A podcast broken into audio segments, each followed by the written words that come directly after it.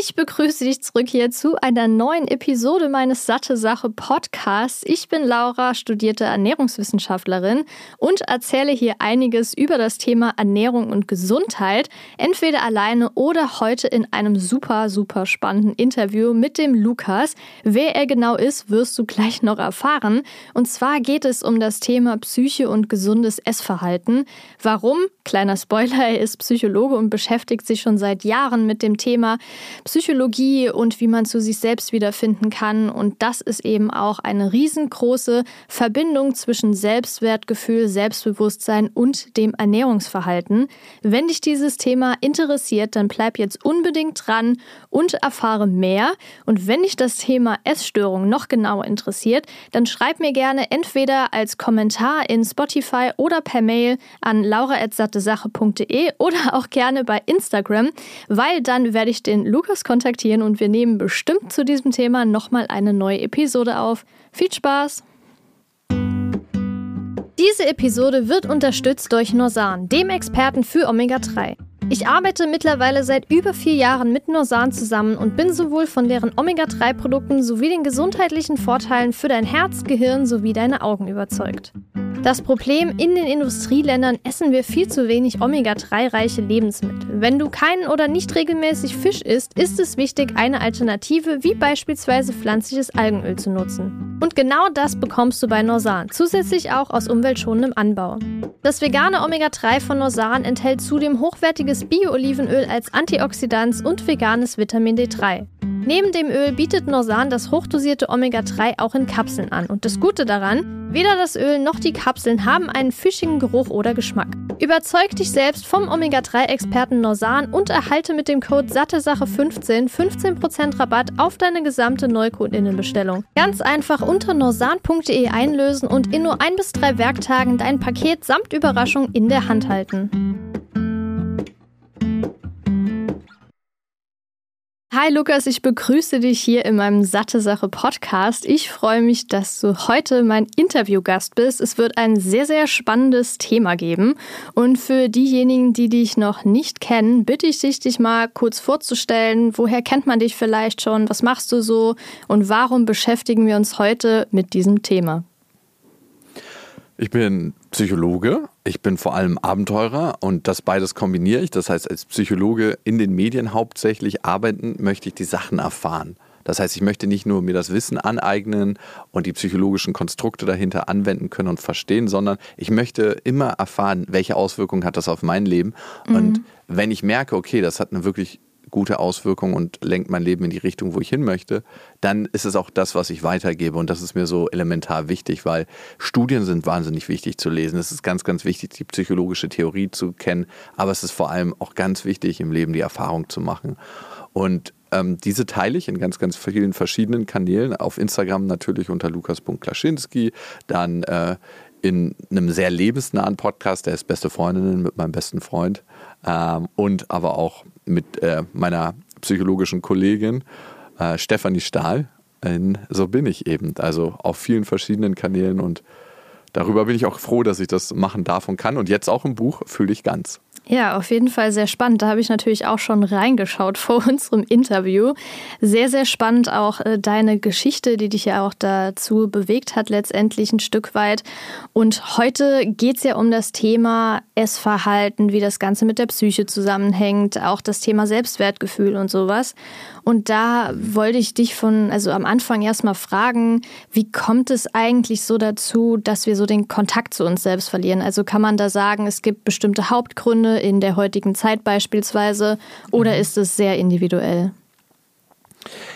Es gibt so ein paar Einflussströmungen. Einmal ist es unsere Erziehung. Ne? Wie werden wir von den Leuten, die am Anfang bei uns sind, oder das können unsere Eltern sein, wenn wir mit unseren Eltern aufgewachsen sind, erzogen. Und das ist einmal die indirekte Erziehung, die wir uns abgucken durch das Verhalten, was unsere Eltern an den Tag legen. Und ich mache dir mal ein Beispiel. Wenn unser Vater, wenn wir den nie weinen sehen, ähm, dann denken wir vielleicht irgendwann, oh, Wein ist ein Gefühl, ist so ein Eine Traurigkeit, das darf ich nicht haben in meinem Leben. Aber auch, wenn wir sanktioniert werden in bestimmten Gefühlen, ne? wenn es da eine Wut gibt, die nicht sein darf, wenn es eine Traurigkeit gibt, nicht sein darf, wir, oder eine Angst. Wir hören als Männer häufiger, werden wir aufwachsen, hab keine Angst. Mhm. Ne? Das ist ein Spruch, den, den hört man ja super, super oft. Und das heißt, als kleines Kind willst du immer so sein, dass du deinen Eltern maximal gefällst. Und dann denkt das kleine Gehirn irgendwann, oh nee, ich sollte keine Angst haben. Und dann kann es später als Erwachsener sein, dass wir nicht wieder umschiften, sondern dass wir es eher verlernen und die Angst nicht in unserem Leben haben wollen. Die Angst ist aber trotzdem da und das ist das Entscheidende. Dann gibt es natürlich die gesellschaftliche Komponente. Ähm, welchen Einfluss hat ein Bild in der Gesellschaft bei Frauen immer lieb und nett, die sollen nicht wütend sein, mhm. bei Männern vielleicht sehr so, ähm, sei stark, sei hart, du kannst Stell da dich nicht an und du, sowas, das ne, sind ja auch klassische ja, Sprüche. Du, du bist der Fahrer beim Auto im Too Fast, Too Furious, du äh, bist irgendein Soldat, du bist ein Krieger, bla bla bla, was wir da alles für ein Bullshit hören. Ne? Mhm. Und das kann dann auch dazu führen, dass wir den Kontakt zu uns, zu unseren Gefühlen verlieren und damit ja auch unser Selbstbewusstsein, ne? Mhm. Weil das ist immer das Bewusstsein, was wir über uns selbst haben. Und ja, es gibt äh, auch natürlich ganz, ganz harte Ereignisse, die manche erfahren, wenn sie erwachsen sind, dass sie ähm, den Kontakt ähm, zu ihren Gefühlen verlieren. Das kann traumatisierende Ereignisse sein. Ähm, aber es gibt auf jeden Fall mehrere Einflussfaktoren. Die gängigsten sind der Erziehungseinflussfaktor und aber auch der gesellschaftliche. Mhm. Und das hatte ich ja eben schon gesagt, ne? was, was ich zum Beispiel auch so kenne, ist immer jetzt stell dich nicht so an. Ne? Das ist ja auch mhm, so, ja. so ein typisches, typischer Satz, den man hört und sich denkt, ja gut, jetzt übertreibe ich hier so ein bisschen, aber man merkt dann irgendwann, äh, nee, ich übertreibe halt nicht, ich habe das einfach so in mir und jemand von außen kann das ja gar nicht beurteilen, nur weil die Person vielleicht entweder nicht Zugang zu ihren Gefühlen hat oder es halt für diese Person nicht ganz so extrem ist, diese Situation, vielleicht nicht ganz so beängstigend und sowas, aber das heißt ja nicht, dass es für mich nicht so ist, ne? Und was würdest du denn sagen, wie, wie kann man das denn nochmal erlangen? Also es ist wahrscheinlich ein riesenkomplexes Thema, aber hast du da so wichtige Ansatzpunkte, wie man zum Beispiel mhm. zum ersten auch zu sich selbst findet, im Sinne von, wie komme ich denn überhaupt dran zu fühlen, was ich wirklich fühle und mhm. nicht, was mein Außen mir quasi vorgibt? Und zum anderen, wie, wie kann ich denn da oder gibt es da so Ansatzpunkte, wie ich damit beginnen kann? Laura, das ist eine super wichtige Frage, weil alle reden immer übers Fühlen, aber keiner sagt einem das, wie es funktionieren kann, mhm. was ein Weg dahin sein kann. Ne? Und dann bleibt das Fühlen immer so ein abstrakter Begriff und das war für mich auch jahrelang so. Ne? Du musst angebundener zu deinen Gefühlen sein. Dann dachte ich mir immer so, jo, okay, aber es kommt nichts, ich merke hier gar nichts. Also ich warte, ich warte, aber es passiert nichts. Mhm. Und das Problem ist, wenn wir über die ganzen Jahre auch ein Stück weit unsere Gefühle verlernt haben, das Spektrum gibt es ja auch, ne? oder bestimmte Gefühle auch verlernt haben, die dann nicht so sein dürfen, ähm, dass gar keine Erregung oder gar keine Empfindung mehr in uns ist, weil es so ertaubt ist. Also wie so ein See, äh, wo keine Wellen mehr rübergehen. Das ist einfach so, passiert gar nichts mhm. mehr. Und diese Menschen müssen eigentlich einen Zugang zu ihrem Körper wiederfinden. Und das machen wir, indem wir in unseren Körper ganz bewusst reinspüren. Und das fühlt sich am Anfang total albern an, weil wir denken, was, was passiert hier gerade? Das hatte ja überhaupt gar keinen Sinn und Zweck. Sondern eine einfache Übung, die wir machen können, mehr davon beschreibe ich im Buch. Einfach mal da sitzen und wie, als ob wir durchscannen durch unseren Körper und mal gucken, wie fühlt sich unsere Augen an, wie fühlt sich unser Mund an, unsere Brust, unser, unsere Beine und wieder diese Körperempfindungen wahrnehmen. Weil jedes Gefühl zeigt sich als allererstes über eine körperliche Empfindung. Mhm. Also wir merken es bei der Angst, ne? Enge im Hals, beim Glück, Sprudeligkeit im Bauch, bei der Scham, Schwitzen in den Händen, Erröten. Ähm, und jedes Gefühl zeigt sich auf diese Art und Weise. Und den Weg dorthin zurück finden wir über den Körper. Und bei Gefühlsbereitschaft, das heißt bei dem Aufmachen der inneren Schleusentore, sind zwei Komponenten ganz, ganz wichtig. Ähm, das eine ist die Achtsamkeit für den Moment, dass wir im Hier und Jetzt sind, weil wenn wir irgendwo in, unsere, in der Vergangenheit oder in der Zukunft die ganze Zeit sind, verpassen wir ja die ganze Zeit den Moment. Und unser Gehirn ist ziemlich gut darauf ausgelegt, immer irgendwie in der Zukunft zu sein und zu gucken, was könnten da für Gefahren auf uns lauern, welches Meeting haben wir noch nicht gut vorbereitet oder welche E-Mail muss noch unbedingt abgeschickt werden oder wie habe ich mich in der Vergangenheit verhalten, was könnten die gedacht haben über mich, als ich so komisch das Glas am Tisch genommen habe und dann so komisch ausgesehen habe beim Trinken. Das heißt, wir sind sehr selten im Hier und Jetzt. Aber es ist ganz, ganz wichtig, um festzustellen, was resoniert da gerade in uns. Und das Zweite ist, dass wir häufig die unangenehmen, und ich sage bewusst nicht negativen Gefühle, nicht wahrnehmen wollen oder da haben wollen. Die wollen wir mhm. sofort weghaben. Und Gefühle sind immer Informationsgeber. Und das Problem ist, wenn wir sie weghaben wollen direkt, dann ist es nicht so, dass sie sagen, ah, okay, du willst mich gerade nicht, ich komme noch mal eine halbe Stunde wieder, sondern dass sie A, unterschwellig da bleiben und auch immer wieder an unsere Tür klopfen müssen, ja. bis wir sie hören. Deshalb ist die Akzeptanz ganz wichtig, aufzumachen und zu sagen, ich beobachte mal das, was da gerade in mir vorgeht, eben diese Enge im Hals, dieses Drücken auf der Brust, die Last auf der Schultern, wie eine Forscherin, wie ein Forscher, der das erste Mal etwas sieht, ohne es zu bewerten als gut oder schlecht. Mhm. Ja. Total, das ist ja auch in Richtung der Psychosomatik. Ne? Man kann ja auch sagen, ich habe den mhm. Hals voll davon und sowas. Ne? Das mhm. ist ja so ein typisches, was dann diesen Kloß im Hals verursacht. Das finde ich auch super spannend. Und zu dem Thema denke ich mir so, es ist ja auch eine Kontrollsache. Ne? Also zum einen, ob du jetzt zum Beispiel kontrollierst, wie du jetzt sagst, um in den Körper wieder reinzufühlen und kontrolliert einfach mal so alles zu fühlen, was in dem Moment gerade aktiv ist. Und zum anderen, was glaube ich viele vergessen, inklusive mir damals, ist, dass wir extrem viele Sachen, also die allermeisten Sachen, wenn nicht sogar fast alles, nicht kontrollieren können. Und selbst wenn wir das vermeintlich versuchen zu kontrollieren, ist es halt mhm. so, dass es tatsächlich aus dem Ruder geraten kann und dann muss man ja irgendwie mit dieser Situation umgehen. Und wie du gesagt hast, wie jetzt zum Beispiel andere von dir denken. Das kannst du nicht beeinflussen und sollte man ja auch nicht beeinflussen, weil die Personen sollten ja auch letztendlich dich als Menschen sehen ne, und nicht irgendwie eine Hülle. Und ich glaube, das ist ja auch zum Thema Essverhalten sehr relevant. Gibt es da denn irgendwelche ja, Charakterzüge oder so, bei denen man sagen kann, diese Art von Menschen mit diesen Charakterzügen haben in der Regel eine Tendenz zu diesem Essverhalten? Mhm. Ich glaube, es ergibt Sinn, sich mal anzugucken, warum wir Essverhalten anders machen als ähm, so ganz regulär oder die Norm, ne? oder warum wir anders essen. Ähm, und die Norm muss man sich auch mal angucken, ob wir als Gesellschaft irgendwie normal essen. Mhm. Das würde ich auch mal in Frage stellen. Ne? Stimmt, ja. Das erste ist, was wir mit Nahrung machen, ist ähm, uns ja auch betäuben ein Stück weit. Ne? Ich komme von der Arbeit, hatte einen super stressigen Tag mhm. und äh, das war ein richtig mieser Tag. Ich höre eigentlich nicht auf mein Gefühl, ich brauche irgendwas, um das wieder wegzuschwemmen ich esse jetzt mal kurz irgendwie schnell einen dicken Schokoriegel oder irgendwas mit schön viel Fett und ähm, was trieft, einen fetten Burger muss ich mal in mich reinstopfen, weil ich dieses Gefühl, was da gerade in mir ist, eigentlich nicht ertragen kann, mit dem nicht sein kann. Und was passiert dann? Dann kann es sein, dass ich über Jahre nach der Arbeit schnell zum Mc's muss oder zu irgendeiner anderen Burgerkette, weil ich dieses Gefühl nicht ertragen kann. Und was will mir das Gefühl sagen? Vielleicht sagt es mir, ey, du bist im falschen Job mit den falschen Kollegen und machst eigentlich auch was, worauf du überhaupt gar keinen Bock hast. Mhm.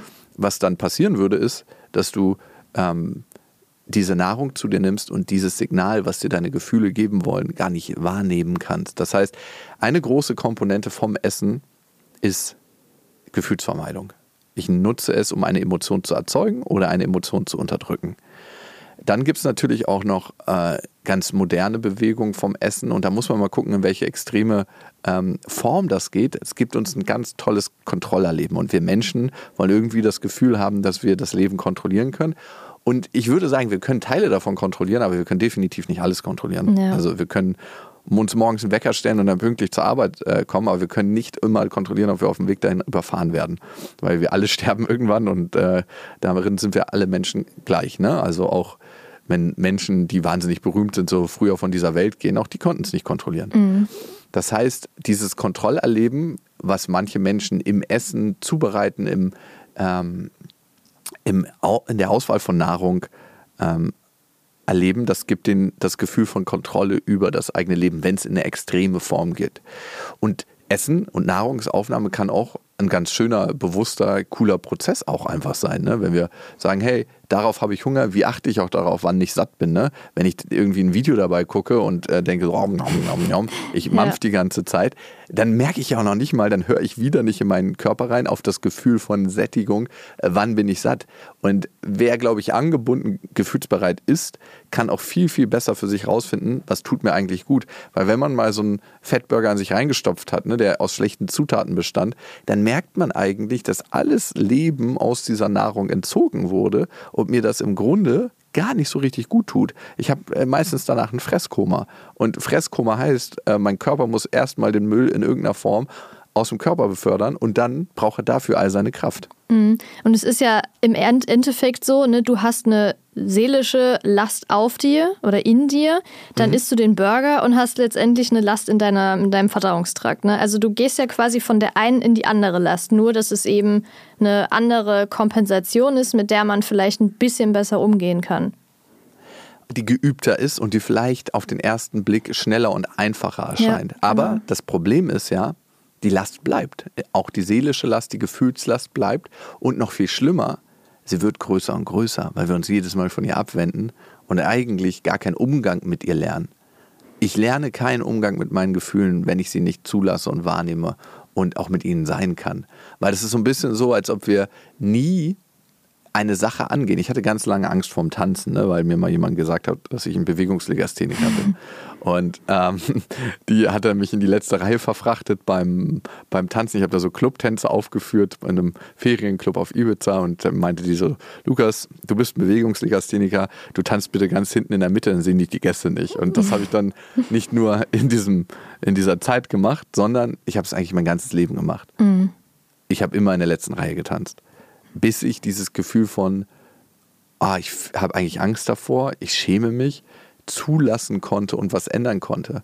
Und ich habe dann irgendwann angefangen, diesem Gefühl in einem kleinen Rahmen zu begegnen. Ich habe mir nämlich Tanzunterricht genommen und es war noch unangenehm genug, weil meine Nachbarn immer durchs Fenster gucken konnten, wie ich da mit meinem Tanzlehrer, ich habe irgendwie einen Tanzlehrer gewählt, ich weiß auch nicht mehr warum, ähm, darum ähm, gesteppt bin. Ich habe äh, Salsa gelernt und mit dem tanze ich noch immer, aber ich habe jetzt auch schon andere Tanzpartnerinnen und das ist ein ganz, ganz lustiges. Manchmal tanze ich mit ihm, manchmal mit einer Freundin, manchmal mit meiner Schwester. Und das ist eigentlich der Weg, nämlich diesem, dieser Begegnung mit dem Gefühl.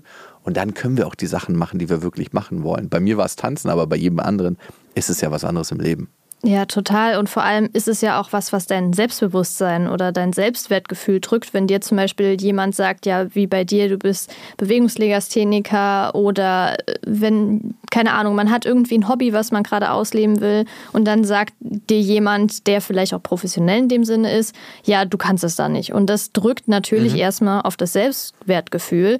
Und es gibt ja wahrscheinlich auch eine Connection zwischen dem Selbstwertgefühl und der Ernährung. Nicht nur, wie du gerade beschrieben hast, dass man das zum Beispiel mit Essen kompensiert, weil man so viel Stress hat, weil man so viel Frust in sich hat, sondern bestimmt auch auf andere Weise, oder?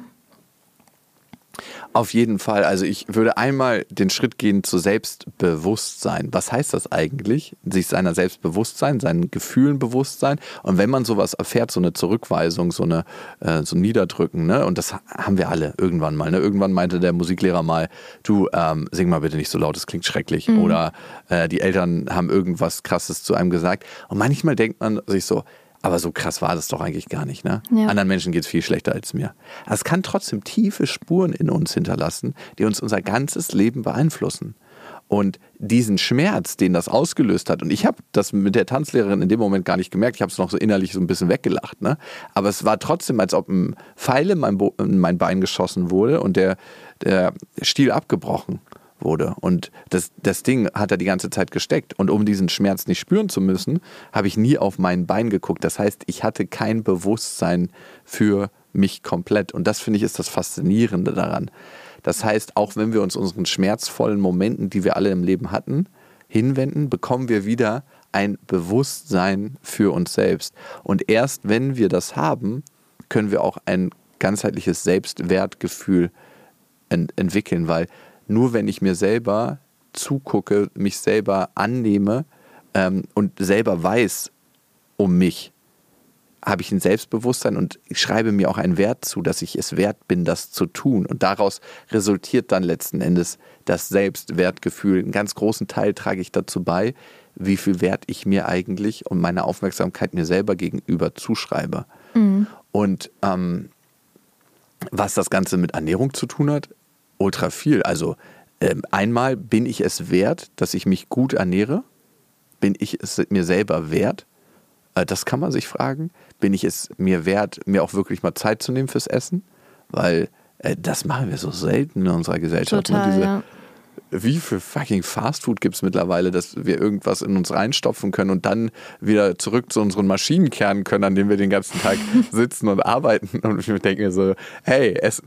Und klar gibt es auch schon wieder andere Bewegungen, ne? Ähm, Sauerteigbrote zu machen. Und das äh, rutscht dann manchmal auch in ein anderes Extrem ab. Aber was ich so faszinierend finde, was machen wir eigentlich diese ganze Zeit mit unserer Zeit? Ne? Jäger und Sammler haben so vier bis sechs Stunden am Tag gearbeitet. Mhm. Und natürlich hatten die keine Computer, konnten keine Videos schauen etc. Aber wir arbeiten ja in so einer 40-Stunden-Woche acht Stunden am Tag. Also kommen auf eigentlich eine höhere Arbeitszeit.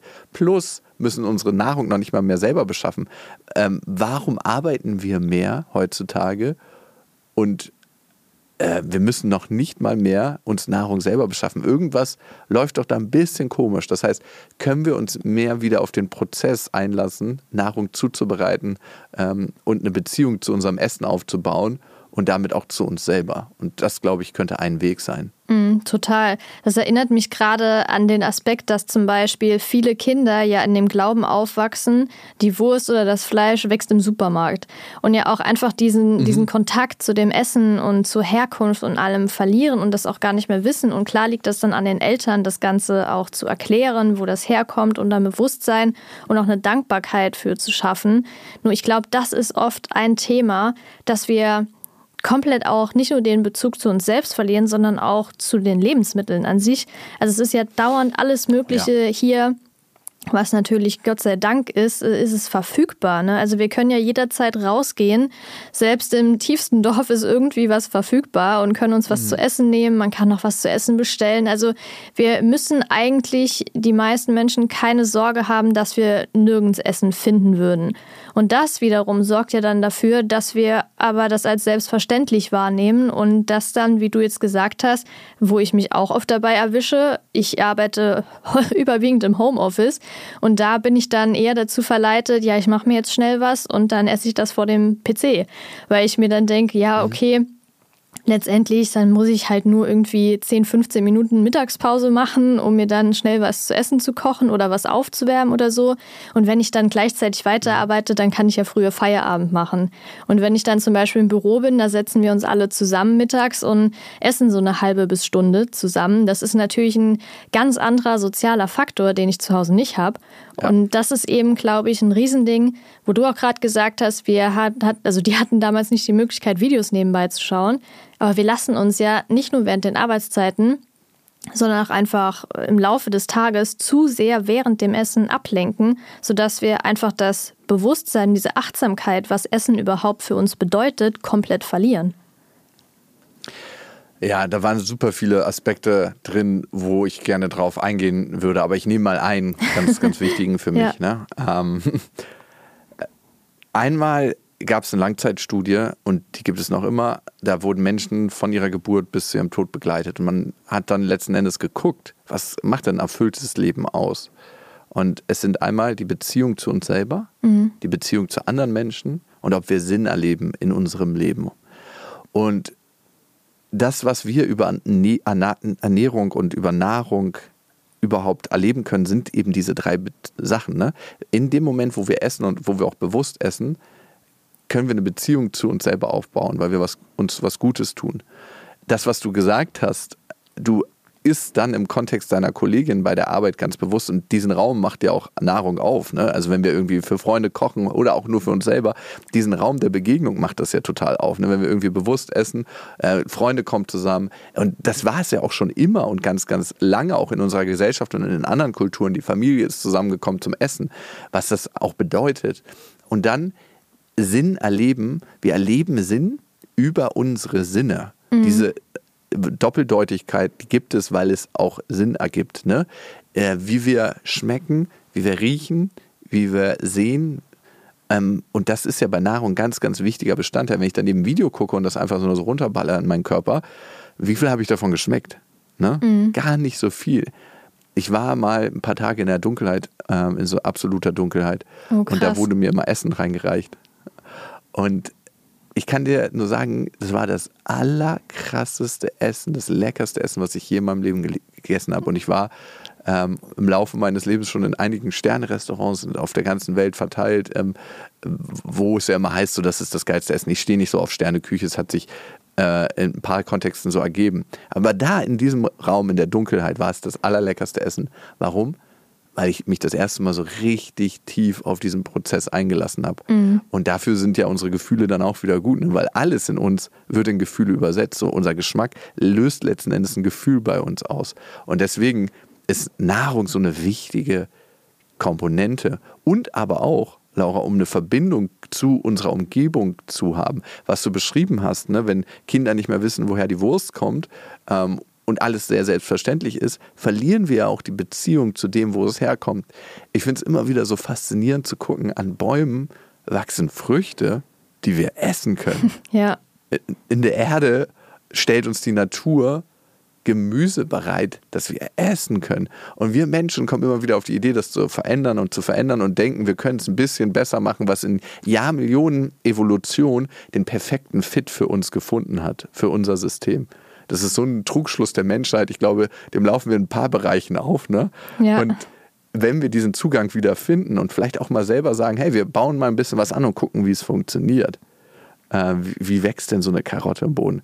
Haben wir auch eine andere Wertschätzung für das? Und all das, wozu wir verbunden sind, und dafür, dazu rufe ich immer auf, auch zu Menschen uns zu verbinden, gerade in Zeiten, wo wir als Gesellschaft auseinanderdriften, zu dem, wozu wir verbunden sind, das empfinden wir als schützenswert. Und dann fangen wir auch an, unsere Mitmenschen zu schützen, unsere Natur und uns selbst. Ja, total. Das hast du sehr, sehr gut gesagt. Das fühle ich genauso. Und das ist eben auch ein Riesenpunkt, den ich als sehr kritisch heutzutage empfinde.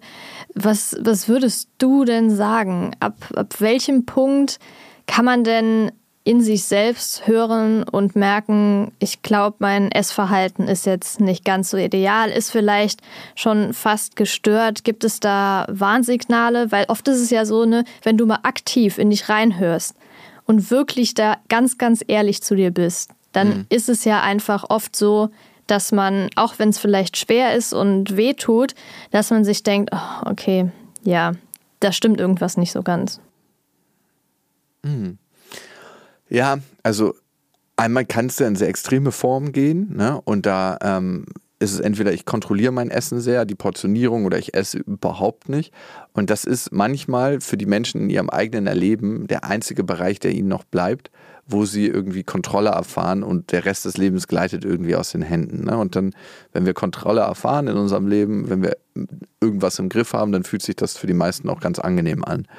Ähm, ich glaube, man sollte immer dann aufpassen, wenn man sagt, hey, ich muss mich eigentlich bei jedem Essen ablenken. Ich äh, muss bei jedem Essen ein Video anmachen, weil sonst habe ich so eine Unruhe in mir, die ich kaum ertragen kann. Das liegt daran, dass wir meistens dann aufgestaute Gefühle haben, die in irgendeiner Form sich zeigen wollen und diese Unruhe killen wir. Manche killen sie mit Alkohol, manche mit Substanzen, andere mit Essen und mit Videokonsum, mit Shopping, mit Sex, manche mit zu viel Sport, mit Erfolg bei der Arbeit. Ne? Und wenn wir das merken, dass ich immer wieder mich ablenken muss, auch während ich Nahrung zu mir nehme, das mal zu beobachten und zu sagen, habe ich den Mut, das, was da an mir ist, so an Unruhe auch zu, ähm, zuzulassen? Habe ich den Mut, mal ein bisschen langsamer zu essen, äh, mal zu schmecken? welche Sachen schmecke ich denn raus? Und das muss jetzt auch nicht immer und zu jeder Zeit sein. Ne? Man muss nicht jedes Mal wie so ein Zen-Mönch essen, äh, aber immer mal wieder.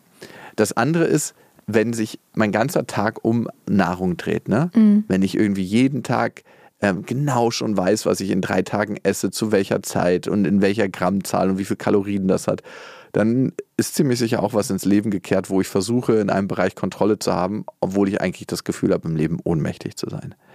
Und natürlich fällt das schwer, diesen Bereichen zu begegnen im Leben, weil es hat einen guten Grund, warum ich das so mache. Ne? Es hat einen guten Grund, warum ich den anderen Gefühlen ausweiche, weil sie für mich so unerträglich zu sein scheinen. Und manchmal brauche ich dann auch Hilfe von Freunden, von der Familie oder von jemandem, der sich professionell darum kümmert. Und ähm, es gibt die verschiedensten Warnhinweise, aber ich glaube, das waren ein paar. Ja, gut, dass du das gesagt hast. Ich sehe das nämlich auch immer so, dass ich sage, hey, wichtig ist, dass die Ernährung sich an deinen Alltag anpasst und nicht dein Alltag an die Ernährung. Mhm. Weil bei mir war es, ist mhm. jetzt schon Gott sei Dank einige Jahre her, aber ich hatte auch eine Essstörung und weiß ganz genau, wie schlimm das ist, wenn der Alltag sich nur um die Ernährung dreht. Also zu wissen, hey, ich will das und das dann und dann essen. Eigentlich wollte ich aber heute Abend weggehen, das schaffe ich ja dann nicht. Nee, dann kann ich das nicht machen, weil dann kann ich meine Ernährung nicht kontrollieren. Das ist ein riesenkrasser ja. Teufelskreislauf und es ist wirklich schwer, da auch so auszubrechen. Ne? Also bei mir ging das jetzt gerade in diese Richtung Clean Eating, dass ich das krass kontrollieren wollte, äh, kein Fett mhm. und ich habe sogar Knoblauch abgewogen. Also das war schon in einem Ausmaß, das mhm. sehr, sehr krass war. Es ist nicht im Sinne von, ich mhm. kontrolliere meine Kalorien, weil ich zum Beispiel abnehmen will. Und bei mir war das auch damals so, dass ich extrem viel Sport gemacht habe. Also das war eher in dieses, in Anführungszeichen, gesunde in das ich gehen wollte und meinen Körper optimieren. Aber auf der anderen Seite hat man ja auch das, was du ja eben schon die ganze Zeit gesagt hast, dieses emotionale Essen, ne, dass wir irgendwas kompensieren wollen. Und ich glaube, das ist eben auch das Problem, wenn das dauernd ist, wie du gesagt hast, wenn man sich dauernd ablenken muss oder so, dass das genauso schlimm sein kann, wie wenn man irgendwas extrem kontrollieren will, wie es zum Beispiel bei mir der Fall war. Ja. Jetzt es sind, es sind beides sehr, sehr, sehr schlimme Dinge und ich frage mich jetzt bei dem emotionalen Essen ne, bezüglich Kompensation. Es wird ja auch quasi gerade bei Fett und Zucker werden ja Stoffe im Körper ausgesetzt, die uns ja glücklich machen. Und letztendlich mhm. wollen wir damit ja auch erreichen, dass wir ein Stück weit uns besser fühlen und so. Und letztendlich ist es ja auch so, ne? Also manchmal gibt es ja auch Momente, ich glaube, das kennt jeder, da ist man frustriert oder so und isst dann mal ein Eis. Und ich finde, das ist auch zu einem Stück in Ordnung. Aber wann würdest du sagen, ist so wirklich der Punkt, an dem man sagen sollte, hey, ich muss hier irgendwie was ändern? Ja, also erstmal muss man, finde ich, Zucker wie jede andere Substanz, äh, die süchtig machen kann, und Zucker kann süchtig machen, eigentlich als Droge behandeln. Mhm. Ne? Also es gibt Menschen, Psychologen, Ernährungsexperten, die sagen, Zucker ist die größte Droge unserer Welt. Und wenn du dir mal anguckst, wie lang die fucking Süßigkeitenregale in unseren Supermärkten sind, dann denkst du dir so, okay, das ist der Stoff, auf dem alle drauf sind. Also äh, Sogar an der Kasse, ja, ne? Also quasi noch als Abschluss von dem Einkauf habe ich hier noch was Tolles für dich. Ja, und ähm, ich meine, relativ viel Umsatz des Supermarktes wird an der Kasse gemacht, weil wir dann irgendwann keine Impulskontrolle mehr haben, wenn wir eine Dreiviertelstunde einkaufen waren, schon leicht hungrig sind und je mehr Hunger wir haben, desto weniger Impulskontrolle haben wir. Das heißt, das ist auch schon sehr clever da platziert. Und es ging ja in deiner Frage darum, ab wann muss man innerlich aufhorchen?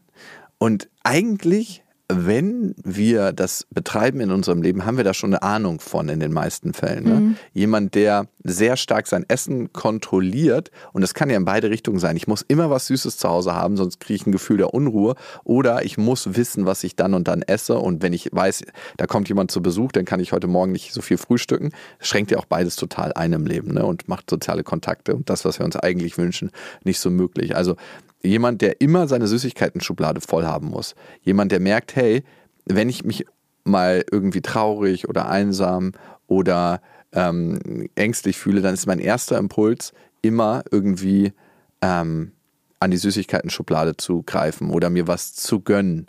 Mhm. Wenn ich in diesen Formeln denke, ich gönne mir jetzt mal was und dieses Gönnen passiert irgendwie ein paar Mal die Woche oder sehr, sehr regelmäßig, dann kann ich da hingucken. Und klar, sich mal was zu gönnen, da ist jetzt erstmal nichts bei, ne? Und Essen ist auch ein Genuss und wir sind alle so genetisch programmiert. Das ist was Geiles. Ist auch was Geiles, an einem heißen Tag mal ein schönes Eis zu essen. Ne? ja. Ähm, aber die Leute, die das machen, die merken auch, dass sie es oft nicht mit Genuss essen, sondern so in sich reinstopfen, um dieses Gefühl zu killen, was sie in dem Moment in sich haben. Und du hast sehr recht, Ernährung und Nahrung macht zwei Sachen mit uns. Entweder sie unterdrückt ein Gefühl, ne? Oder sie erzeugt ein Gefühl. Und das ist auch, wo wir vorhin gerade bei Substanzen waren, der Wirkmechanismus warum Menschen, Menschen ähm, Substanzen missbrauchen wie Alkohol, weil sie entweder ein bestimmtes Gefühl erzeugen wollen. Ich fühle mich unsicher in einer Gruppe, ich muss hier mal einen trinken. Auf einem Bein steht sich schlecht und was wir so für Sprüche in unserer Gesellschaft haben. Und oder ähm, weil sie ein bestimmtes Gefühl erzeugen wollen. Und wenn das zu häufig ist in unserem Leben, ne, ist, ey, der Mensch ist auch äh, dazu gewählt, sich ab und zu mal einzugönnen oder wie auch immer man das bezeichnen möchte. Aber wenn es zu häufig ist, dann kann es zum Suchtverhalten führen. Und das genauso bei Essen. Ja, es ist ja auch oft so, dass man irgendwie, wenn man Stress hatte, sagt, oh, jetzt erstmal irgendwie einen Schnaps oder jetzt erstmal ein Glas weiß mhm. nicht, äh, Bier oder ein Eis oder was auch immer es äh, gibt, was einen ja dann in Anführungszeichen glücklich macht für einen kurzen Moment. Und das fand ich jetzt sehr, sehr mhm. interessant, mhm. dass du das Thema Impulskontrolle angesprochen hast.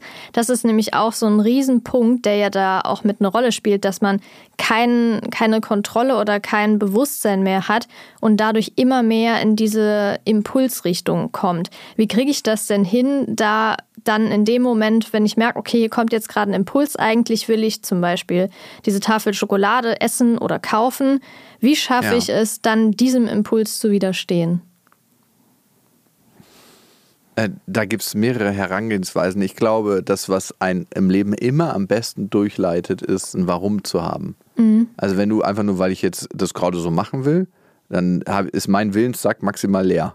Aber wir können unseren Sack mit Willen, unsere Willenskraft füllen, indem wir unser Warum im Leben finden. Das heißt, warum möchte ich das denn machen? Warum möchte ich denn nicht mehr so viele Süßigkeiten essen? Warum möchte ich mich gesünder ernähren? Warum möchte ich mehr lebendige Lebensmittel zu ne-, mir nehmen? Warum möchte ich mir mehr Zeit beim Essen nehmen? Warum?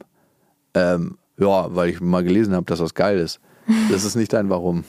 Mhm. Dein Warum wäre, weil ich gesünder leben möchte im Einklang mit mir und der Natur, weil ich ähm, lange für meine Freunde, für meine Familie und auch für mich auf diesem Planeten verweilen möchte, weil ich mich gesund fühlen und sportlich fühlen möchte.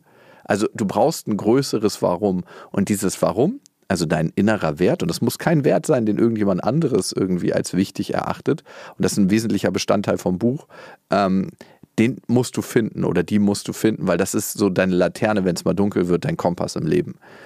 Und dann ähm, würde ich auch immer gucken, dass man einen Abstand schafft in dem Moment zwischen dem krassen Impuls, ich muss das jetzt machen, weil dann fühle ich mich besser, und dem, was man wirklich eigentlich dahinter machen möchte. Das heißt, ähm, das Faszinierende an unseren Gedanken ist ja, dass es eine Instanz in uns gibt, die sie wahrnehmen kann. Ne? Mhm. Also die Gedanken rattern den ganzen Tag durch und jemand, der irgendwie einen Hieb auf Süßigkeiten hat, der kennt ja so einen Gedanken von, oh, ich esse jetzt mal einen geilen Riegel und dann geht es mir gleich ein bisschen besser oder ich habe jetzt irgendwie so richtig Bock drauf. Ich weiß auch nicht, das ist ja so ein Gefühl, was man gleich so, ne? Ähm, und dann kann man diesen Gedanken wahrnehmen, aha, okay, wie als ob ich im Kinosessel sitze und diesen Gedanken wahrnehme. Weil nur wenn ich ihn wahrnehmen kann, auch von außen für einen Moment, kann ich mich doch trotzdem entscheiden, was ich tun möchte. Und dann kann ich wieder zurück zu meinen Werten kommen wie möchte ich mich eigentlich verhalten?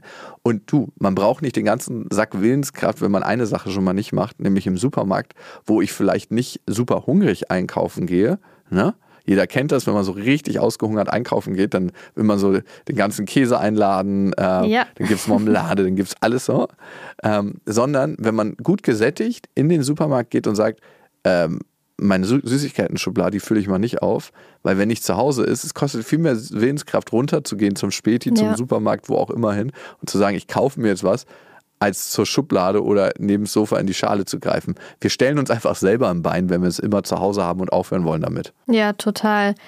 Es ist ja auch oft so, dass man wirklich ein krasses, einschneidendes Erlebnis, gerade wahrscheinlich das Thema Gesundheit haben muss, entweder in sich selbst oder im direkten Umfeld, um zu denken, oh Mist, ey, ich muss hier irgendwas ändern. Wie, wie kriegen wir mhm. das denn hin, dass wir nicht erst auf diesen Punkt warten? Ich glaube, dass bei ganz, ganz vielen Menschen, die ein ungesundes Essverhalten haben, eigentlich ein Schmerzpunkt in der Vergangenheit liegt, ein eine Situation in der Vergangenheit, die sie nicht mehr fühlen wollen. Und deswegen legen sie dieses Essverhalten an den Tag. Und ich glaube, eine Hinwendung und eine Zuwendung zu diesem Erlebnis und damit den verbundenen Gefühlen kann helfen, dass wir dieses Kompensationsverhalten ablegen müssen, wollen. Und das kann einmal dadurch passieren, ne, dass wir sagen, ey, das im Außen, was ich gesehen habe, war so krass, dass ich jetzt nach innen gucken muss, dass irgendjemand verstorben ist sehr früh, weil er irgendwie sich falsch ernährt hat oder was es auch immer ist. Ne? Ähm, aber ich glaube nicht, dass es das äh, immer braucht. So krasse Momente im Außen halten halt das Leben für einen kleinen Augenblick an, aber ich glaube, der bessere und nachhaltigere Weg ist über das Innere und dann aber auch übers Erleben.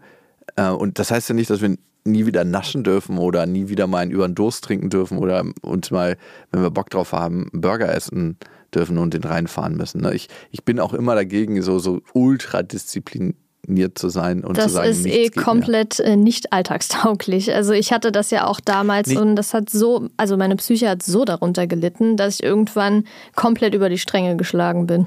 Ja, vor allem verbrauchst du ja auch immer den ganzen lieben langen Tag deine Willenskraft nur für deine Ernährung. Ne? Genau. Äh, und dann für welche Bereiche bleibst du dann noch über? Das ist ja auch so super anstrengend. Ne? Ähm, ich glaube, ähm, dass wir beides machen dürfen und ähm, dass wir aber in dem Moment, wo wir anders essen und das auch bewusst erleben, auch merken, wie gut es uns tut. Und diese gute Erfahrung trägt dann wiederum dazu bei, dass wir das mehr wollen. Ne? Mhm. Ähm, ich bin jetzt als kleines Vollkornkind aufgewachsen. Ich habe auch damit so ein Gefühl von Heimat. Ähm, ne? ähm, so eine Vollkornstulle ähm, kann man sich jetzt drüber streiten, ob das die beste Ernährung ist oder nicht. Löst aber auch ein, ein angenehmes Gefühl in mir aus, weil das durch meine Mutter so über Schrot und Korn in mich rein äh, gepflanzt wurde. Ähm, da kann man sich auch drüber Gedanken machen und mal in sich gucken, was ist denn für mich das Gefühl von Heimat. Ein Kumpel, das war ganz witzig, der hat ähm, so ein bisschen seine Kindheit psychologisch durchlebt und er musste alle Gerichte, die er sich in der Kindheit immer gemacht hat und die so für ihn wichtig waren, in dieser Phase wieder essen. Okay. Germknödel, Eierkuchen, Milchreis. Und das darf auch mal sein, finde ich. Mhm. Also bei mir waren es damals die Kidneybohnen. Ich habe eine Zeit lang in meiner Kindheit fast nur Kidneybohnen gegessen, was natürlich jetzt mhm. nicht das schlechteste Essen war. Nur ich konnte eine Zeit lang mhm. absolut keine Kidneybohnen sehen und jetzt bin ich wieder Fan und es erinnert mich ja schon ein Stück weit so an die Kindheit, wo ich immer denke, ja, das war damals mein Lieblingsessen. Ich habe fast sonst nichts anderes gegessen. Also ich kann das absolut verstehen, wenn man das nochmal so ein bisschen durchleben will, dass das auch ein Stück weit dazugehört. Nur wenn in der Vergangenheit eben ja schon dieses ja, Verhalten in alle Richtungen, aber ich spreche jetzt vor allem von Ernährung, von den Eltern eben vorgelebt wurde oder von größeren, vielleicht auch größeren Geschwistern, älteren Geschwistern und sowas, denen man ja auch nachahmen möchte und sich das manifestiert, dass es dann auch schwierig ist, das Ganze später anzugehen. Gibt es da denn eine Strategie oder wahrscheinlich gibt es schon eine Strategie, aber was gibt es da denn für eine Strategie, wie man das Ganze in der Vergangenheit betrachten und in der Gegenwart vielleicht dann ändern kann? Ja, das Problem an uns Menschen ist immer, wir denken, wir legen den Schalter um und ähm, machen jetzt auf einmal alles anders. Ne? Mhm. Ne? Und ich bin immer großer Fan davon, kleine Schritte einzuleiten. Was ist der Vorteil? Wir erleben jedes Mal ein kleines Erfolgserlebnis, was uns bestärkt auf unserem Weg und es ist weniger wahrscheinlich zu scheitern. Und wenn wir uns vorstellen, dass wir auf dem Segelboot des Lebens unterwegs sind, ne, wenn wir einen kleinen Zentimeter an der Pinne, an dem Ruder verändern, kommen wir an einer ganz anderen Stelle an der Küste raus. Und wenn wir so gucken, wenn ich mich anders ernähren möchte, was ist denn eine Sache in meinem Leben, die ich jetzt diese Woche weglassen kann? Und was ist eine Sache, die dazukommen kann? Das heißt nicht sagen, okay, ich esse nie wieder Fastfood, sondern ähm, vielleicht bestelle ich mir die nächste Woche einfach mal immer noch einen Salat dazu. Mhm. Das ist ne, für ein extremes Ernährungsbeispiel. Was ist der kleinste Schritt, den ich heute schon gehen kann? Und über diesen kleinen Schritt und die kleinen Schritte, die folgen werden, kommt dann die Veränderung. Und das Wichtige im Leben ist auch nicht, ob wir immer alles richtig machen, sondern ob wir den Weg wieder zurück auf den Weg finden, den wir eigentlich gehen wollen. Und das gilt für Ernährung genauso wie für alle anderen Bereiche. Weil eins ist sicher, wir werden nicht unser ganzes Leben diszipliniert essen können oder nur gesund oder nur das, was wir uns dann in unser Büchlein geschrieben haben oder vorgenommen haben, bla bla bla. Es wird immer wieder Phasen geben, wo wir irgendwie anders essen. Die Frage ist, kommen wir auf dem Weg, wo wir eigentlich drauf sein wollen, wieder zurück? Und das ist das Wichtige.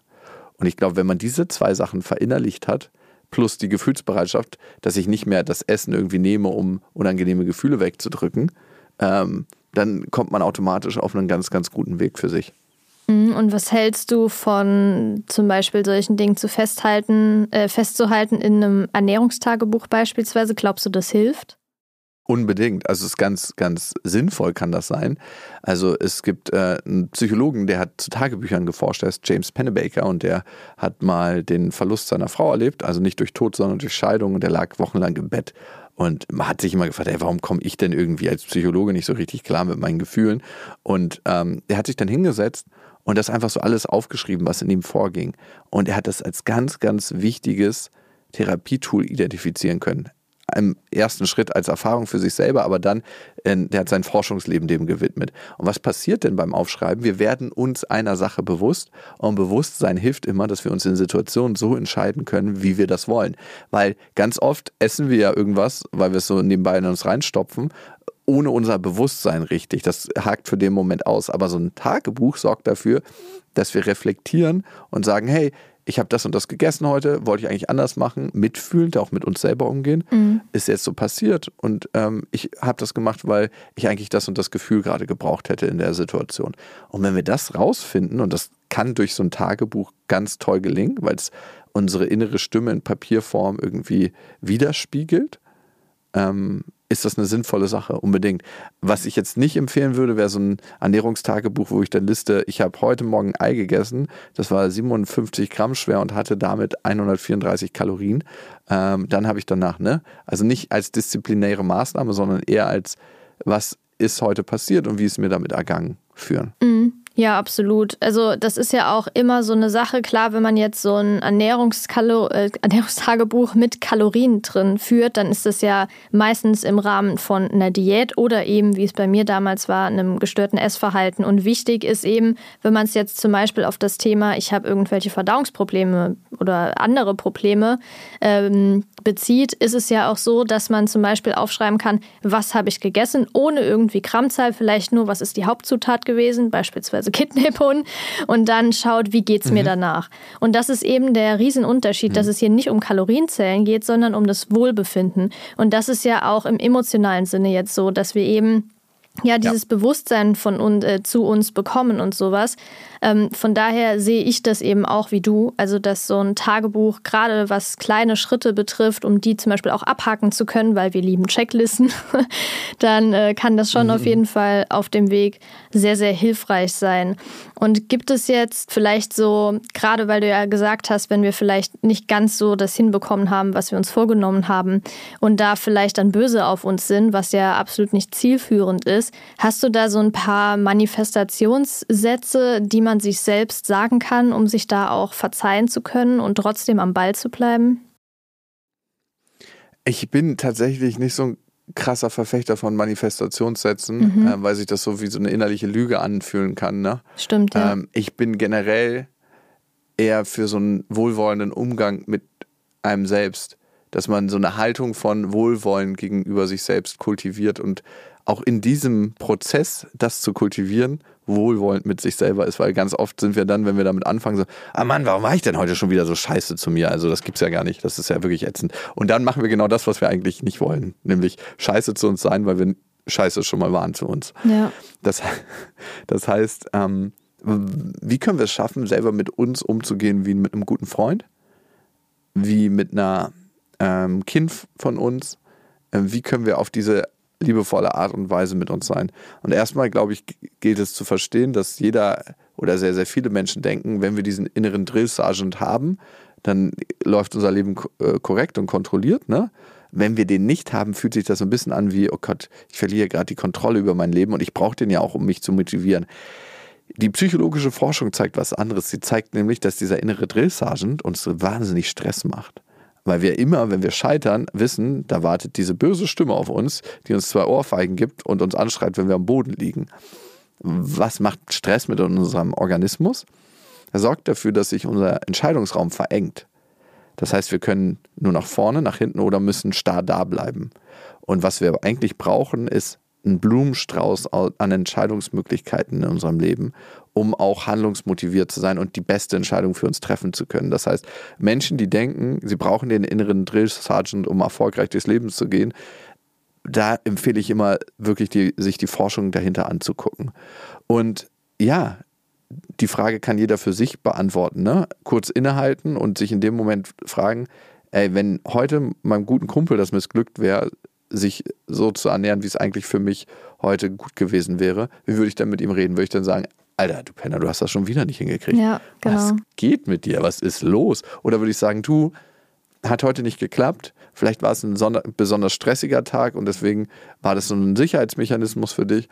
Lass uns das morgen gleich nochmal probieren. Mhm. Und vielleicht sagen wir eine gute Sache. Wir machen es mit einer guten Sache. Und dann auch, wenn es gelungen ist, und da sind wir wieder bei den Manifestationssätzen, wir sind unglaublich gut darin, äh, uns zu ohrfeigen, wenn was scheiße läuft, aber wir sind nicht so gut da drin, uns auf den Rücken zu klopfen, wenn was gut gelaufen ist. Total. Das ja. heißt, uns auch bestärken und sagen, hey, ich halte mal für einen kurzen Moment inne. Es war richtig gut, also richtig schön. Und es mag sich am Anfang ein bisschen fremd anfühlen, weil wir unser ganzes Leben das meistens nicht gemacht haben. Weil unsere Eltern das schon nicht gemacht haben mit sich selber, manchmal auch nicht mit uns. Und neues Verhalten zu etablieren, mag sich fremd anfühlen. Da kann immer eine Stimme dabei sein, so, ey, was machst du hier gerade? Das ist ein bisschen albern, oder? Also merkst du selber. Aber auch zu der Stimme zu sagen, ja, danke, bis da höre ich und muss mich aber nicht danach verhalten. Mhm. Total. Und was, was kann man zum Beispiel dagegen machen? Klar, wenn man jetzt sich mal verzeiht, wenn es nicht so gut funktioniert hat. Aber was, was kann man denn machen, wenn man merkt, ich gerate hier komplett in eine Abwärtsspirale? Ich weiß echt gar nicht mehr, wie ich da rauskommen soll. Egal, was ich mache, auch wenn ich jetzt zum Beispiel sage, hey, es ist vielleicht im Moment nicht so schwer, wie schaffe ich es denn, da rauszukommen, ohne mich zu sehr auf das Thema Ernährung zu versteifen? Also der erste Schritt ist, sich zu fragen, hat man ein paar Menschen in seinem Leben, denen man vertraut? Mhm. Und kann man darüber sprechen, was da gerade in mir vorgeht und passiert? Weil wenn wir unsere Gefühle teilen und andere mitfühlen, mit uns selber umgehen, dann, dann ist schon mal ganz viel der Last auf einmal weg. Wir merken das manchmal, ne?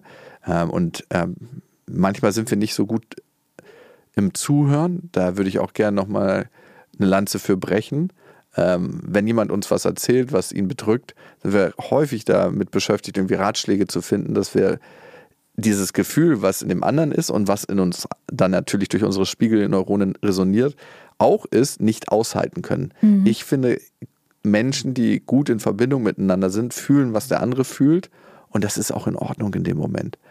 Das nenne ich Verbundenheit und Mitgefühl und das nenne ich auch zusammen im Regen sitzen, wenn es einander schlecht geht. Ja. Ob man das kann mit einer Freundin oder mit einem Freund.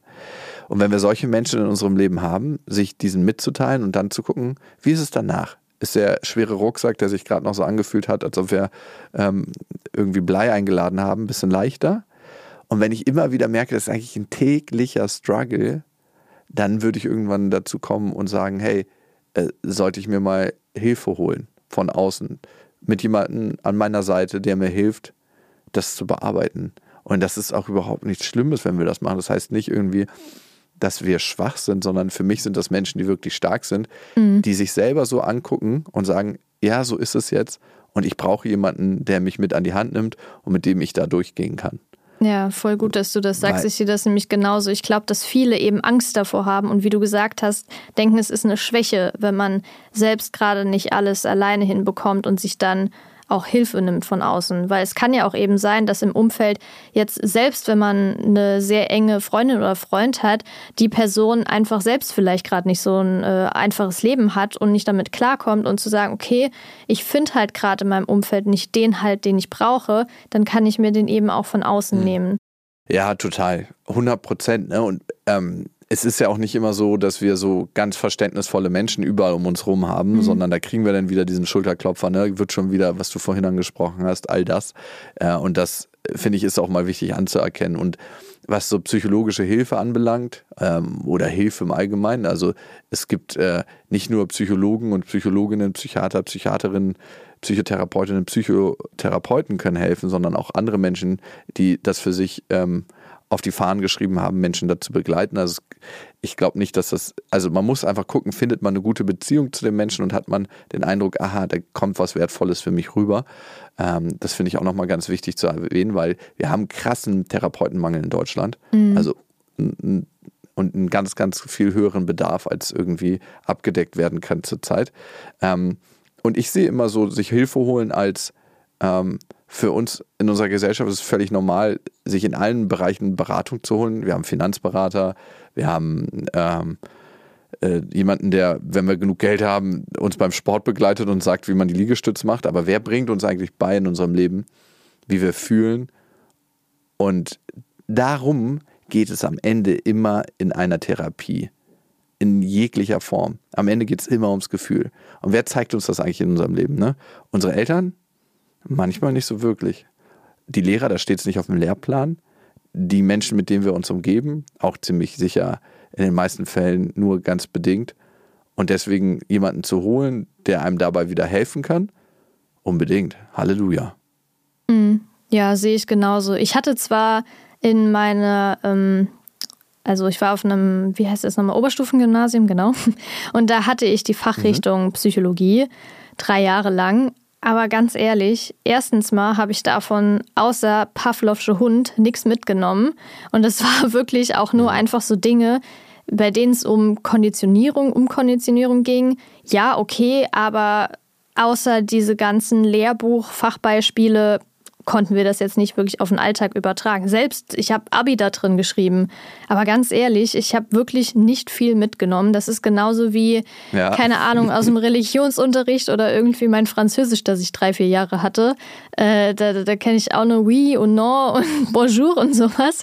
Und das ist echt was, was total fehlt. Also nicht nur im Lehrplan, sondern im ganzen Leben. Und gerade wenn man jetzt zum Beispiel auch Eltern, weil du ja auch so viel drüber gesprochen hast, dass das alles in der Kindheit sich ja auch manifestiert, selbst wenn man Eltern hat, die ja jetzt nicht mehr unbedingt dran schuld sind, aber das vielleicht von ihren Eltern nicht so kennen und da eben keinen Umgang mhm. haben und man das selbst nicht lernt, dann struggelt man eben später als Erwachsener damit und denkt sich, okay, äh, die Welt ist doch gar nicht so, wie sie gedacht war und irgendwie ist doch alles gerade super schwer und ich bin komplett überfordert.